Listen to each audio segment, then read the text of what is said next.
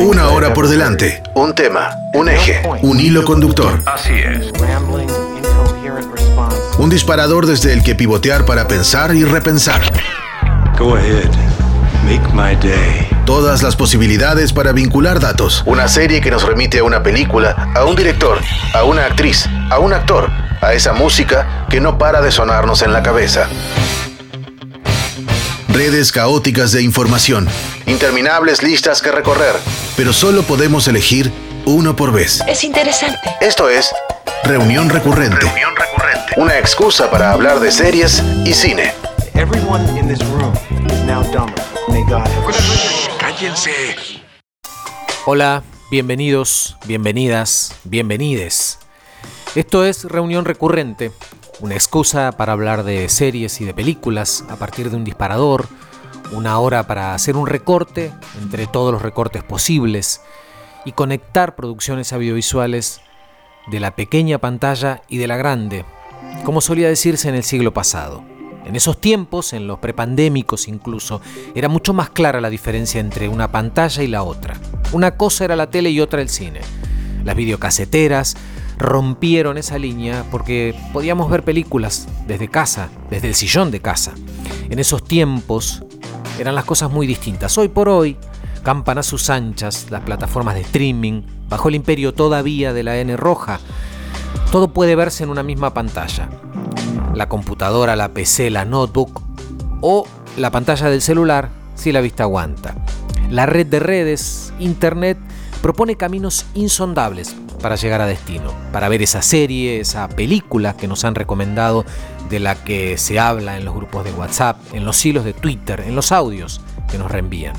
Y ante tanta opción en ese océano inmenso de posibilidades, siempre hay tópicos que enlazan series con películas, películas que luego devienen en series, remakes, precuelas, spin-off, libros adaptados o personajes sacados del cine y llevados a historias por episodios.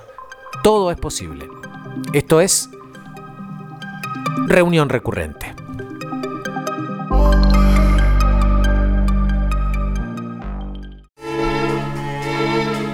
Sentado en un rincón, pensé en toda clase de cosas. Esa cara que nos suena en la serie que empezamos a ver. Una canción que suena en una peli y que tarareamos, pero no podemos recordar por qué. Un nombre que nos suena de algo. ¿Por qué me dice todo esto? Reunión recurrente. Atando cabos. La infancia puede definirse tal vez como esa etapa en la vida en la que si tenemos ciertas necesidades esenciales cubiertas, las materiales y las afectivas, el juego ocupa un lugar central. Jugamos simplemente porque nos divierte, porque podemos entrar en mundos en los que todo parece ser posible, donde la fantasía nos permite disfrutar de cada momento y las obligaciones, las responsabilidades, las preocupaciones quedan para los adultos que se encargan de nosotros. Pero el juego puede trocarse en pesadilla cuando de las luces de la popularidad se pasa a las sombras del ostracismo. El cine y la televisión han sabido encumbrar a estrellas infantiles, juveniles incluso, las convirtieron en el centro de todas las miradas. Algunas de esas actrices, de esos actores, se encontraron después de ese éxito con el ninguneo de una industria que ya no los necesitaba. Derraparon en excesos que les costaron caro, la vida en algunos casos, y un puñado de ellas y de ellos lograron sobreponerse, porque los juguetes rotos a veces tienen arreglo, a veces. Solo esperamos a Kimberly. Voy a dejarla en su clase de ballet.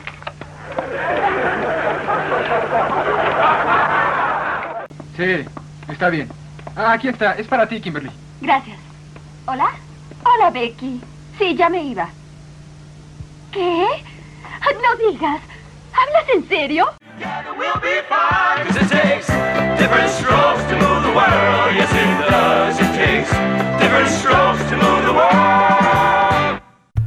Different Strokes fue una serie, una comedia, una sitcom que estuvo en el aire en los Estados Unidos, en la NBC, entre 1978 y 1986.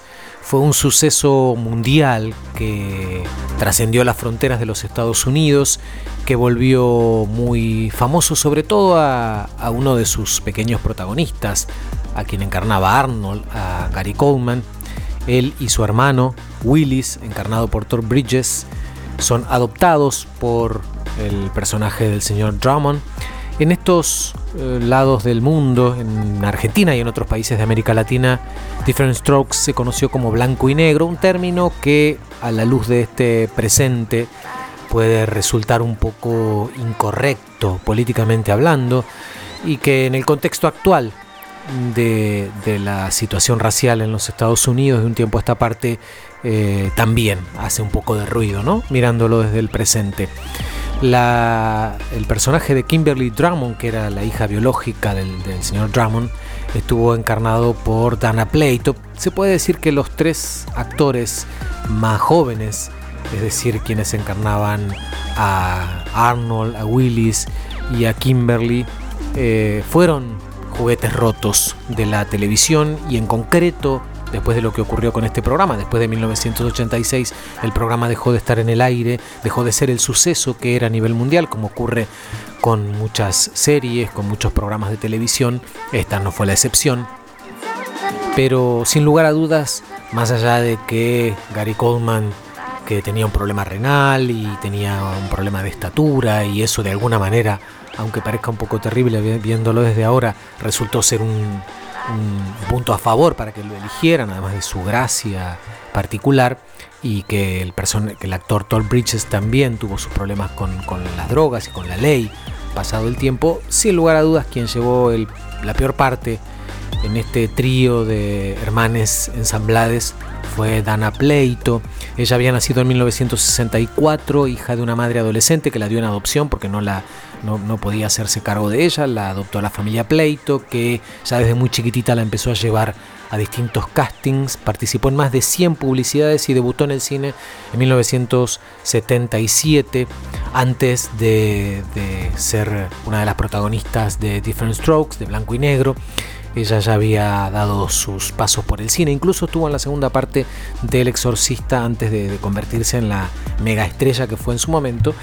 Pero lo que vino después fue sumamente dramático para ella a nivel personal, a nivel profesional. Debió luchar contra los problemas con el dinero porque ya no estaba el ingreso importante que daba esa serie, ya el teléfono no sonaba, ya no aparecían papeles importantes para ella, además luchaba contra el, peso, por esta cosa de la industria del cine y la televisión que muchas veces es déspota con la, con la imagen, con los cuerpos y sobre todo de las mujeres con exigencias de delgadez y demás que ha, que ha generado muchos estragos en muchas y muchos de quienes pasan por ese mundo. Pero el problema más grave era el abuso de las sustancias, sus problemas de adicción que, que la llevaron a un derrotero muy terrible a nivel profesional, nunca logró rehacer su carrera, encaminarla de alguna manera, participó de producciones menores, de películas eróticas, incluso pseudopornos en algunos casos, eh, y, y, ella trató de todas maneras de, de, de, encauzar su vida, de seguir adelante, se casó, tuvo un hijo y que en esta cosa tremenda que a veces tienen ciertas sagas familiares y cuando son famosas nos enteramos porque aparecen en los medios, su hijo se suicidó cuando tenía 25 años y ella cuando tenía 34 años murió de una sobredosis de medicamentos recetados y se cerraba así una, una historia que llegó a estar en lo más alto a partir del éxito de una comedia como Different Strokes y después al pasar al olvido y a un final muy tremendo.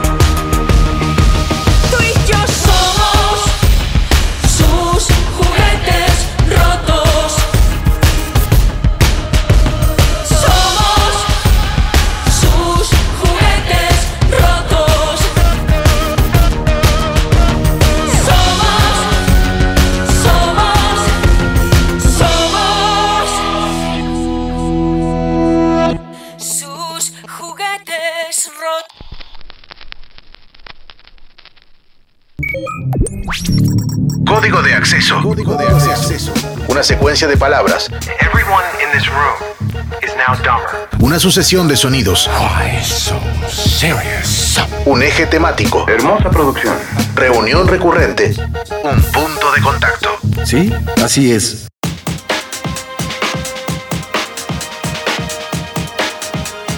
Julieta Ballina es actriz, es platense, estudió formación y magisterio teatral en la Escuela de Teatro de aquí de La Plata. Formó parte también del elenco de Eterna, aquella antológica adaptación de La ciudad ausente de Ricardo Piglia que dirigió Laura Valencia. Luego se mudó a Buenos Aires, donde sigue viviendo y donde sigue desarrollando su carrera como actriz. En teatro participó en numerosas obras teatrales como El pasado es un animal grotesco, Biodrama o Raíces, entre, entre otras. Tuvo importantes participaciones en televisión como en El Donante, Adicto al Juego o Vidas Robadas. Y en la pantalla grande debutó en 2006 eh, con la dirección de Rodrigo Moreno en El Custodio y desde entonces sigue destacándose en películas como Vaquero, de Juan Minujín, Tiro de Gracia, también en la comedia de fantasía dirigida por Fabián Forte, El muerto cuenta su historia, y más recientemente en la aclamada cinta de terror de Damián Ruña Aterrados. Además también formó parte del thriller dramático La Flor que dirigió Mariano Ginás. En este audio Julieta Ballina repasa algunos nombres que ella considera que son o fueron juguetes rotos aquí y en el extranjero, en nuestro país y en otros países también, y que la marcaron por alguna razón. Si pienso en la idea de juguete roto como, como una concepción en relación a los actores que tuvieron momentos de esplendor y, y después no, se me vienen los primeros recuerdos de, de hacerme socia de la Asociación Argentina de Actores, la filial Capital, que está en Alcina, es una casona antigua, había un bar que todavía sigue estando, pero bueno, era un lugar muy concurrido. Y a mí me encantaba ir, tenía esa cosa decadente, porteña, y en ese bar se encontraban actores viejos, amigos de toda la vida, compañeros, y había mucho, mucho de esto de juguetes rotos, estas personas eh, que en su momento eran, habían tenido un momento de esplendor o habían sido conocidos en la tele o en el cine y que ni siquiera uno se acordaba demasiado cómo se llamaban, pero si les veías la cara sabías que, que sí, que eran ellos, los que vos habías visto de chica. Ah, eres tú. No, no, no, ya estoy mucho más tranquila. Sí, sí, dale las gracias a la policía de mi parte. Sí, de mi parte. No, hoy no. Los veré mañana. Esta noche prefiero dormir. Cariño, me temo que tenemos todo el futuro para nosotros. Claro que te idolatro.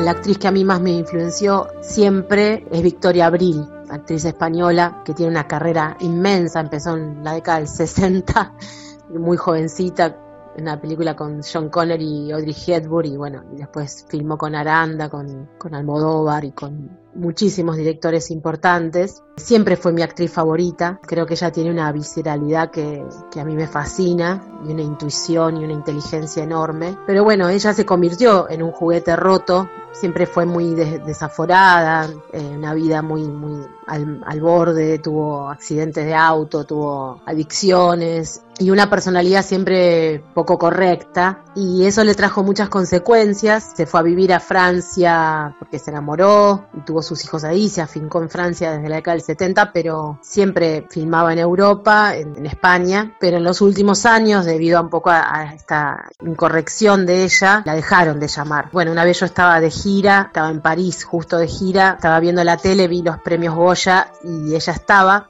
Cuando fue a entregar un premio, pidió por favor que le den trabajo. ¿Qué pasa con el paletudo este que no funciona? No funciona, señor, porque... No, no, no, no, le explico, señor, no funciona, le explico científicamente porque ha entrado en cortocircuito la primera docena. Por lo tanto, ha hecho saltar una fase de la trifásica, señor. Y entonces tenemos luz, pero no tenemos ascensor. Ya en el plano local, bueno, hay muchos actores a mí que me influenciaron en, en Argentina, pensando también en alguien roto, siempre me impactó lo que pasó con Gianni Lunadei, un actor súper prestigioso por donde se lo mire, un excelente actor que manejaba el humor como nadie, súper singular, tuvo depresión porque se quedó sin trabajo, es muy duro eh, este país en relación al trabajo para los actores, hay muy poco trabajo y a veces es inconstante. Y después también tuve la, posibilidad de estar cerca de, otros juguetes rotos como Danilo de Vicia, el gran Danilo de Vicia que vi actuar en, en, Espiral de Fuego cuando era chica y me dejó marcada para siempre. Es una persona que terminó muy enferma, también con muy pocos recursos. Y lo mismo con Urdapilleta también me pasó. Una vez lo fui a ver a, a una obra que hacía en el Cervantes y lo esperé a la salida. Me acuerdo que llovía, nadie lo había esperado. Para mí era Dios directamente él, lo, lo, admiro y para mí es el referente de la, de la actuación en Argentina junto con Alfredo Alcón. Y me acuerdo que lo felicité y él estaba muy dubitativo de su trabajo y me agarró la mano y me dijo, ¿estás segura? ¿Te, ¿Pero te parece?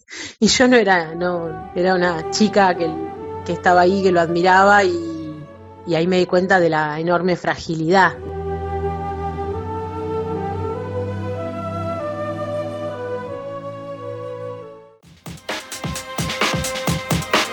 Julieta Ballina, que nos hablaba acerca de algunos Juguetes Rotos forma parte del elenco de Lo Escucho, una obra teatral en la que comparte cartel con Jorge Suárez y el Puma Goiti, la dirección de Carlos Olivieri, una obra que se había reestrenado en pandemia y que seguramente va a volver a ponerse en cartel, ahora se puede ver por streaming.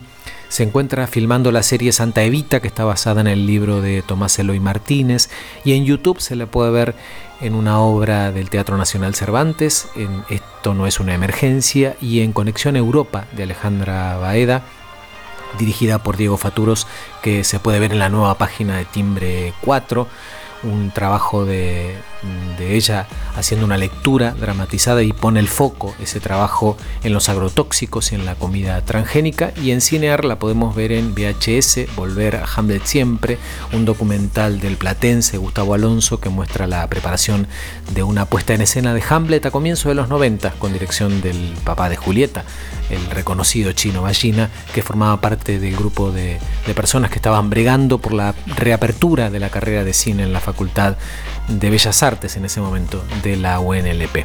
Julieta mencionaba a Victoria Abril como una de las actrices a la, que ella admira por encima de otras y a la que considera de alguna manera un juguete roto. En 1996 se formó aquí en Argentina un grupo, una banda con el nombre de Victoria Abril, editaron dos álbumes, todos los días hago eso y al año siguiente más Victoria Abril, pero en determinado momento llegó una carta documento de la mismísima Victoria Abril y esto los obligó a cambiar el nombre y a rebautizarse como Victoria Mil. Aquí los escuchamos en Bien equivocado.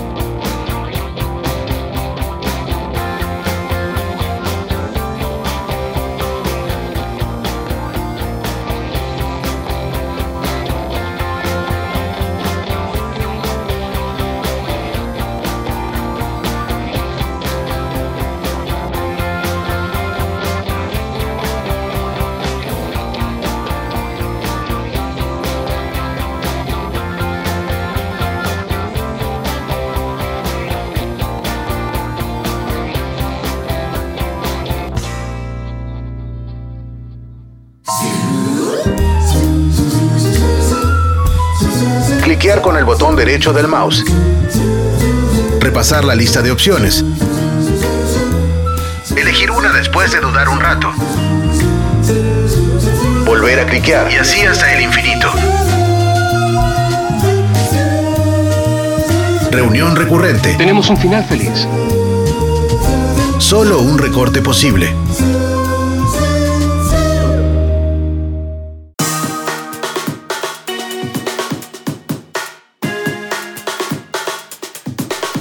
Si hay una fábrica de juguetes rotos por encima de otras en la industria del cine y de la televisión, es, sin lugar a dudas, Disney. Hoy convertida ya en toda una mega empresa, una plataforma que entra a jugar también en el mundo del streaming, pero que ha sabido dar nombres de juguetes rotos, de ellas y ellos que tuvieron carreras rutilantes en el mundo Disney y que después no les fue muy bien. De hecho, a algunos les fue muy mal. Lindsay Lohan, por ejemplo, es un ejemplo de ello. Esa actriz neoyorquina que comenzó a trabajar desde muy chiquitita en una película en la que hacía de gemelas, que prometía ser toda una mega estrella, siguiendo siempre los preceptos de Disney, que suele pedir que las vidas de los y las actores y actrices, de las estrellas que salen de su mundo, sigan una cierta línea de vida donde deben portarse bien. Y ella hizo todo lo contrario. Se portó mal, de acuerdo a estos parámetros, y se convirtió en una chica mala, de la industria, sus adicciones al alcohol y a las drogas, sus escándalos, sus ingresos en prisión, sus imágenes en los juicios, la convirtieron en un reclamo permanente de la prensa que siempre está ávida por eh, carcomer la vida de estas personas porque básicamente son muy reconocidas. Y siempre que una estrella tiene un traspié es un buen tema para los medios y para las redes ahora también. Miley Cyrus, que en su momento fue Hannah Montana, ese personaje que la hizo tan famosa, también siguió de alguna manera este derrotero. Eh, tal vez no cayó en abismos tan grandes, pero sí se convirtió en una chica problema, fumando marihuana en algún concierto, en algún show, eh, saliéndose de esa imagen angelical que pretendían de ella, haciéndose incluso defensora de la legalización de la marihuana y teniendo una vida que la llevó también a estar en las portadas por los escándalos, aunque se fue ganando eh, el respeto por su música, por su actitud ante la vida. Miley, que viene de Smile, porque según dicen cuando era chiquita sonreía mucho y que también pasó a ser un juguete roto. Selena Gómez fue otro caso que tuvo varios, eh, varios pasos por, por, series del mundo de, Disney, se convirtió en un rostro, de hecho emblemático de la compañía, pero al igual que Miley Cyrus, eh, acabó por tener una imagen que iba justamente en contra de todo eso, precisamente por la excesiva proyección. A veces ese es un problema para estas estrellas. Tanta exposición en los medios. Hoy por hoy sigue siendo toda una estrella. Tiene 139 millones de seguidores en Instagram, nada menos pero una relación complicada con otro astro, con Justin Bieber, que fue y vino varias veces, problemas alimenticios, entre otros, algunas adicciones, mm, algunos ingresos en rehabilitación, claramente eh, estos son ejemplos de juguetes rotos de, estrellas que empiezan muy, muy chiquitas, muy chiquitos y que después tienen vidas difíciles. Zac Efron fue otro de ellos que, que comenzó con High School Musical y que fue ganando espacio, sobre todo en el cine, y que tuvo problemas con el alcohol, con la cocaína, incluso ahora hace poco problemas con alguna cirugía estética que no salió como él esperaba. Y sin lugar a dudas, el juguete roto por antonomasia del mundo de Disney, tal vez por la enorme proyección que tuvo su carrera, fue Britney Spears, que fue parte del club Disney del que salieron Cristina Aguilera y otras estrellas como Justin Timberlake y que en algún momento dado tuvo momentos muy difíciles precisamente por, por esto de ir tan arriba, de estar tan en lo alto del estrellato y luego la caída es dura, es difícil y tuvo momentos muy tremendos. Sherman Gersey, él es performer, es, es actor, es cantante, es docente, es astrólogo y tiene algo para decirnos, porque además es muy fan de Britney Spears.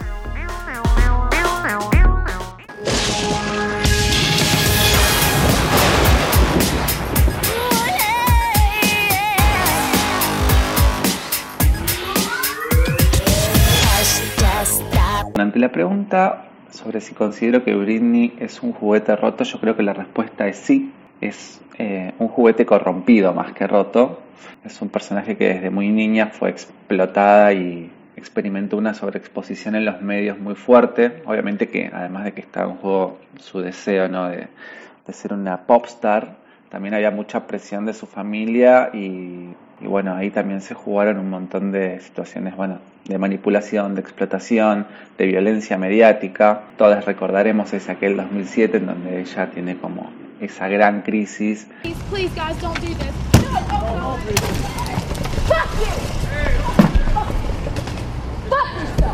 There's nothing you can do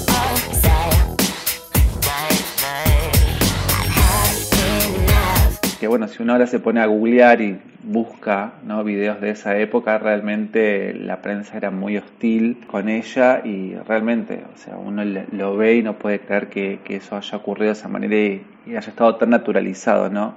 La violencia de los medios y de todo su entorno, un personaje que nunca fue libre, desde una mirada astrológica muy en contradicción con su carta natal porque ella tiene mucha energía de Sagitario, tiene mucha energía de Acuario, es un personaje que si bien ante la mirada del público uno puede decir, bueno, es una artista consagrada, que multimega millonaria, rubia, con privilegios, pero bueno, siempre en un mundo de cristal, de muñeca pop, también construida, ¿no? Con toda esa imagen que ella carga sobre sus espaldas.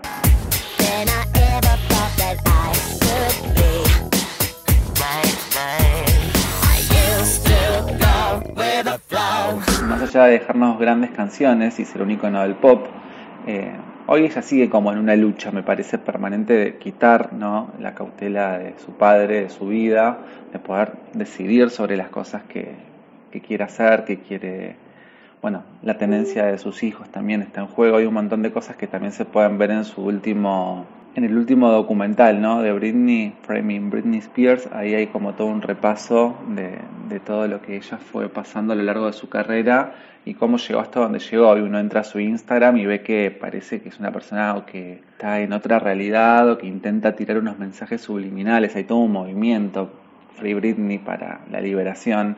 Eso también me parece muy eh, sincrónico con su código natal, de su carta natal.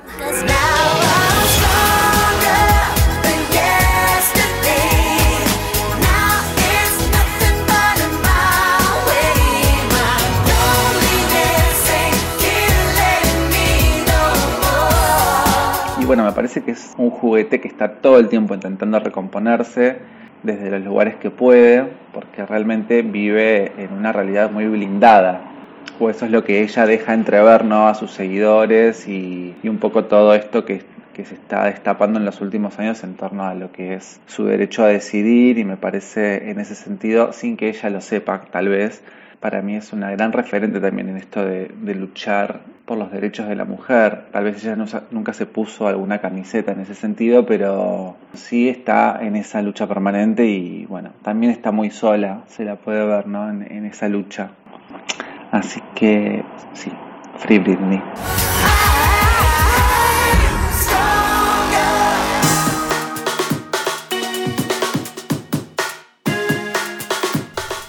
A través de Instagram pueden seguirlo a German en arroba germanía-astropop. Germanía Astropop es también el nombre con el que lo pueden encontrar en su canal de YouTube. Y también en Spotify y seguir sus podcasts de cóctel planetario para conocer qué nos van deparando los astros con el estilo único de Sherman. Así es que a seguirlo. Y para cerrar este segmento acerca de los juguetes rotos de Disney y en particular hablando acerca de Britney Spears, vamos a un tema de 2003, unos años antes de esa hecatombe que tuvo Britney, de las que nos hablaba Sherman. En 2003 editó el tema Toxic.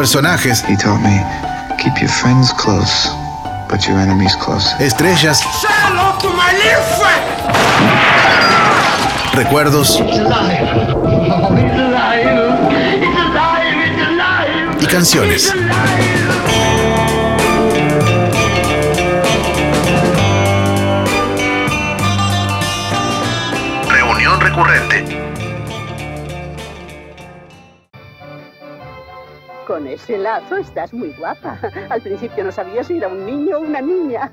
Soy una niña. Bueno, ahora sí se nota la diferencia. Señorita, se ha equivocado usted. Eh, te he dado cuatro dólares 75 centavos. Pero yo le he dado un billete de 20. Ajá, me has dado uno de cinco. No, señorita, era un billete de 20. Me has dado uno de cinco y te he devuelto cuatro dólares con setenta y cinco. Era un billete de 20 dólares. Ojalá pudiera decirte que soy tu padre, pero no lo soy.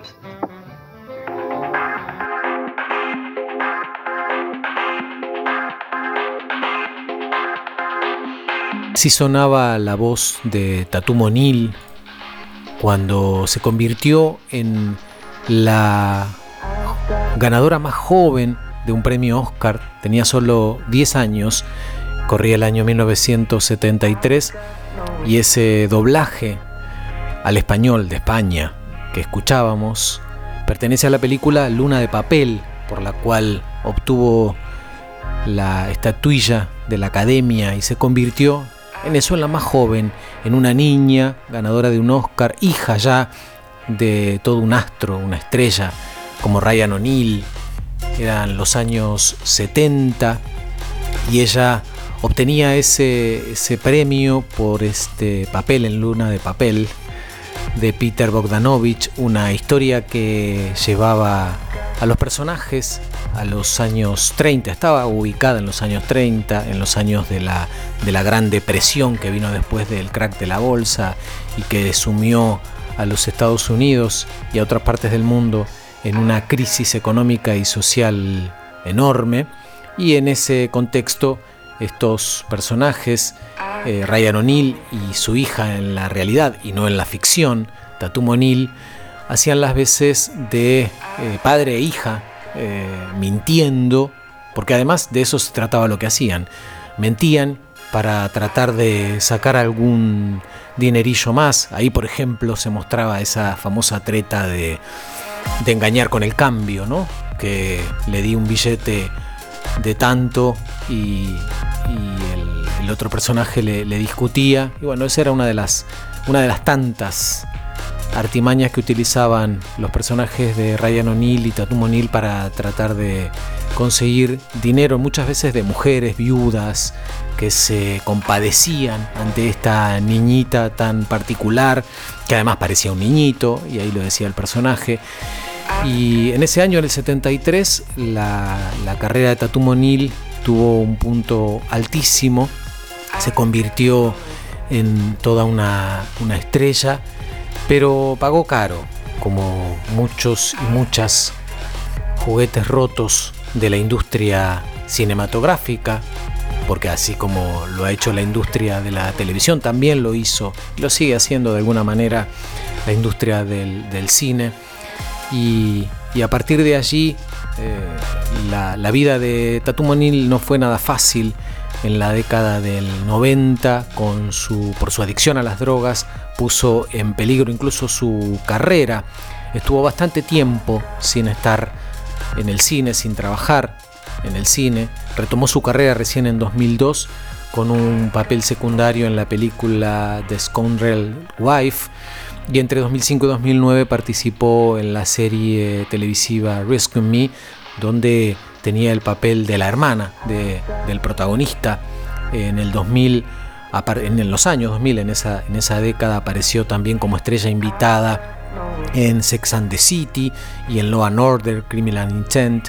Y ella seguía estando ahí, siempre precedida de todo, digamos, del Oscar ese que había ganado siendo tan chiquita y de esto de haber tenido eh, tantos traspiés en su vida que, al ser tan conocida, hacía que que aparecieran en, la, en, los diarios, en las revistas, en la prensa, todo lo que iba pasando con su, con su vida personal. Eh, llegó a escribir una autobiografía titulada Paper Life, de alguna manera haciendo un juego de palabras con el juego de, con el nombre de la película, con Luna de Papel, que la hizo ganadora del Oscar. Y en, esa, en ese libro ella llegó a confesar que en su niñez sufrió abusos sexuales por parte de un amigo de su padre y también abusos físicos y emocionales por parte de su propio padre, que incluso ella atribuye esa situación a su adicción a las, drogas, al, consumo y al, abuso del consumo de drogas. También se atrevió a dar otras confesiones, como que mantuvo relaciones íntimas con Jean-Claude Van Damme e incluso con Melanie Griffith.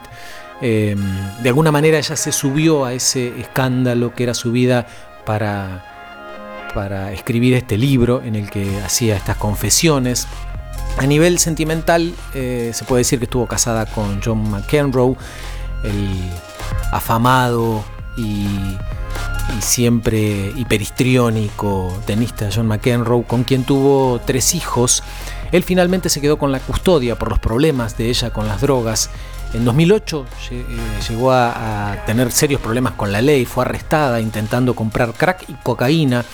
En ese momento intentó una respuesta para salir de la situación, dijo que estaba investigando para un papel de una adicta, para una película, y de alguna manera su estrategia parece haber funcionado porque logró ser liberada e incluso no pagó fianza. Código de acceso. Código de acceso. Una secuencia de palabras. Everyone in this room is now dumber. Una sucesión de sonidos. Un eje temático. Hermosa producción. Reunión recurrente. Un punto de contacto. Sí, así es. Y no solo entre actores y actrices hay juguetes rotos, también detrás de la cámara o entre los guionistas puede haber historias de juguetes rotos. Cintia Neve es argentina, es periodista, siempre vinculada a Radio Universidad, egresada de la Facultad de Periodismo de la UNLP, radicada en México desde comienzos de la década de 2000, nos cuenta acerca de Harmony Corinne.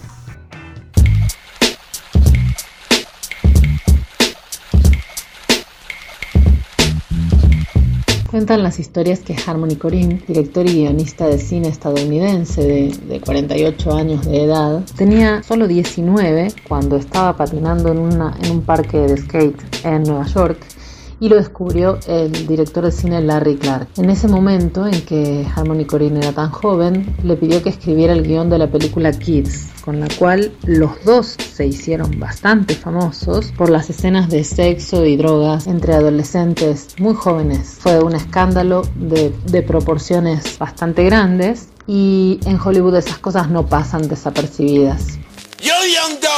A Corinne le gusta el, el mundo marginal de, Estados Unidos, le gusta hablar de, de el Estados Unidos arruinado, pobre, triste, viciado. De lo mismo habló en su película Gumo, una película muy experimental, entre otras, que causó gran escándalo por escenas de, de además de escenas de sexo, escenas de drogas y escenas de maltrato animal muy, muy explícitas.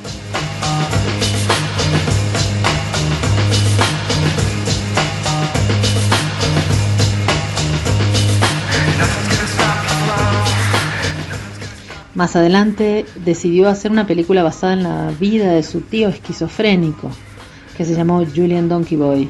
Esta película fue interpretada por Iwan Brenner, actor de Trainspotting, y por Werner Herzog.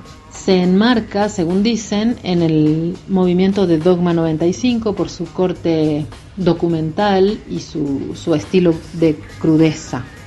En 2012, Harmony Corinne hizo una película un poco menos marginal que las anteriores, que se llamó Spring Breakers, protagonizada por James Franco, Selena Gómez y, otras uh, personalidades ya más reconocidas que las, que las que protagonizaron las películas de sus inicios. Incluso participa su esposa, Rachel Green.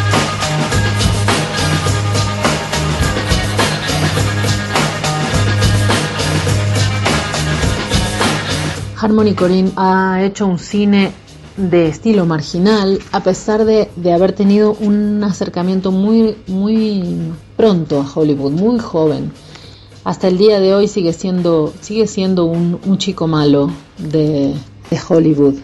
Pero los chicos malos también forman parte de, de la estructura del mainstream.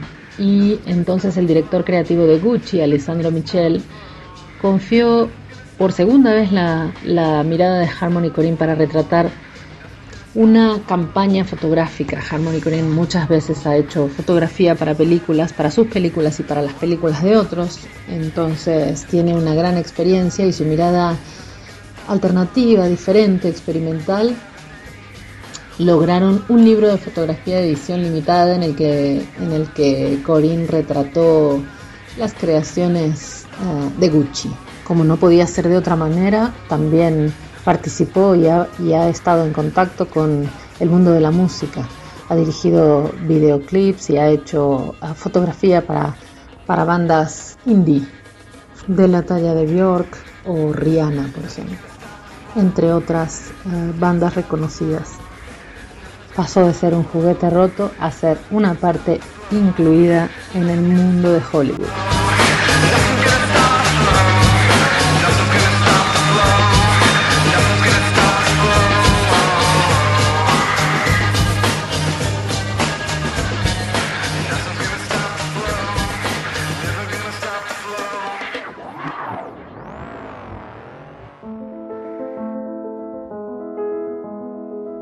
A mí me gustaba acordarme de mi mamá y de mi papá.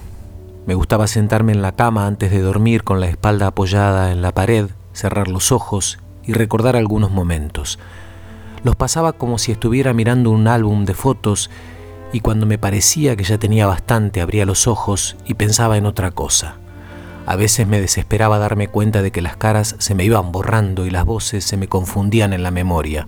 Por eso trataba de no pasar más de un día sin repasar mis recuerdos, para no olvidarme de ellos.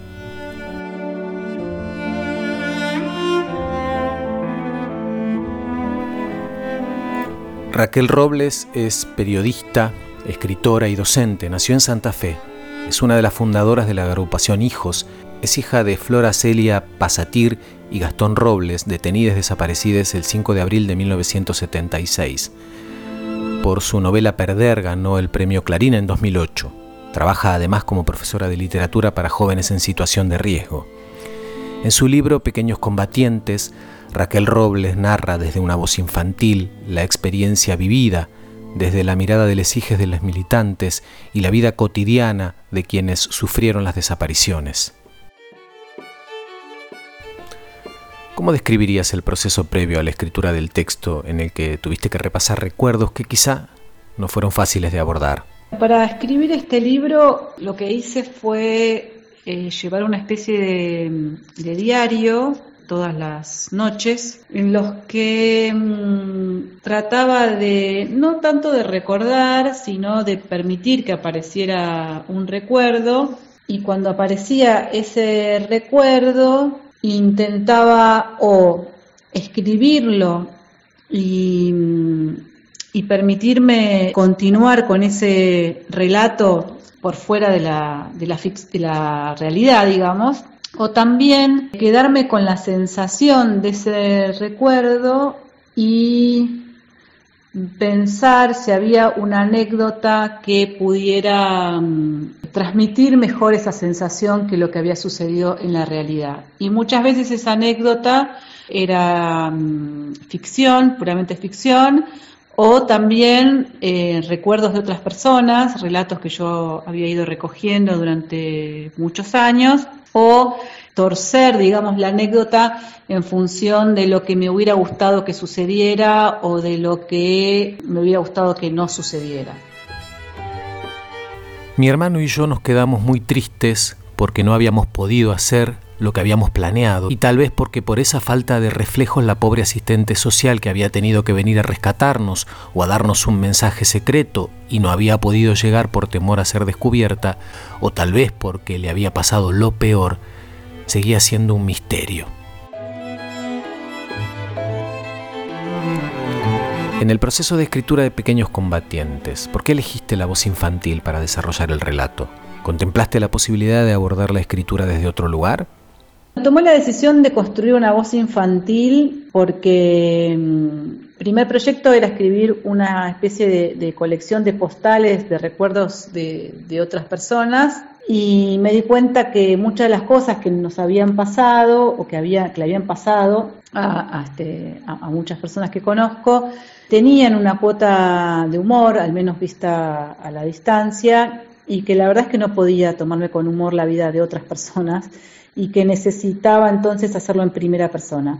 Y para hacerlo en primera persona me pareció que estaba bueno indagar un poco en, esas vivencias infantiles y no eh, construir una voz que contara desde la información que tiene ya un adulto o desde cierta, digamos, condescendencia que tiene un adulto para con su propia infancia o inclusive cierta conmoción ¿no? que puede tener un adulto cuando recuerda su propia infancia. Quería reproducir un poco la vivencia de ese momento, la comprensión de ese momento que podía mm, tener una niña y que eso le daba mm, mayor profundidad, digamos, contar los hechos tal cual los, los había vivido una niña que contarlos desde la actualidad con la reflexión que podía eso implicar.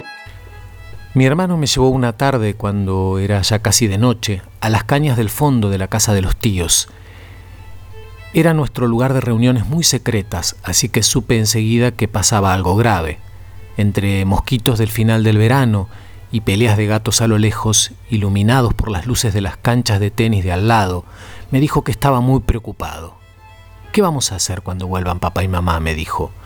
Yo me quedé muy sorprendida. En ningún momento se me había ocurrido que eso pudiera ser un problema. Me parecía cada vez más improbable, aunque trataba de no pensar mucho en eso.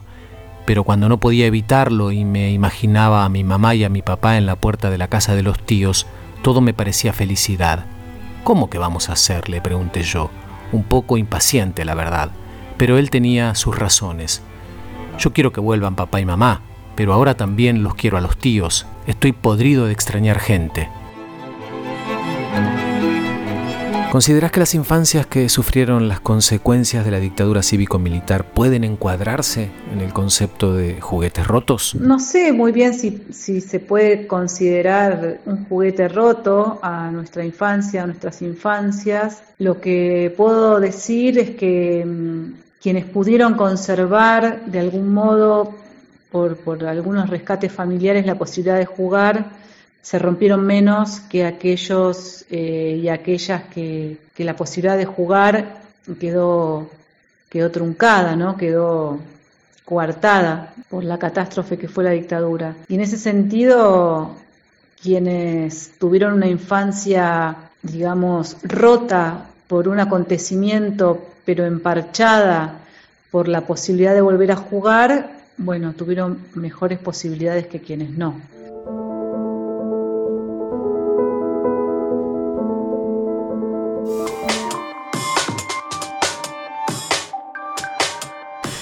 Y llegamos al final de este primer programa de reunión recurrente, en este caso hablando de juguetes rotos. Gracias a Martín Massa por la asesoría literaria.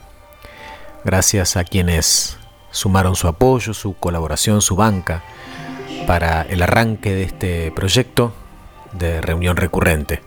Soy Eduardo Espínola. Nos encontramos la semana que viene.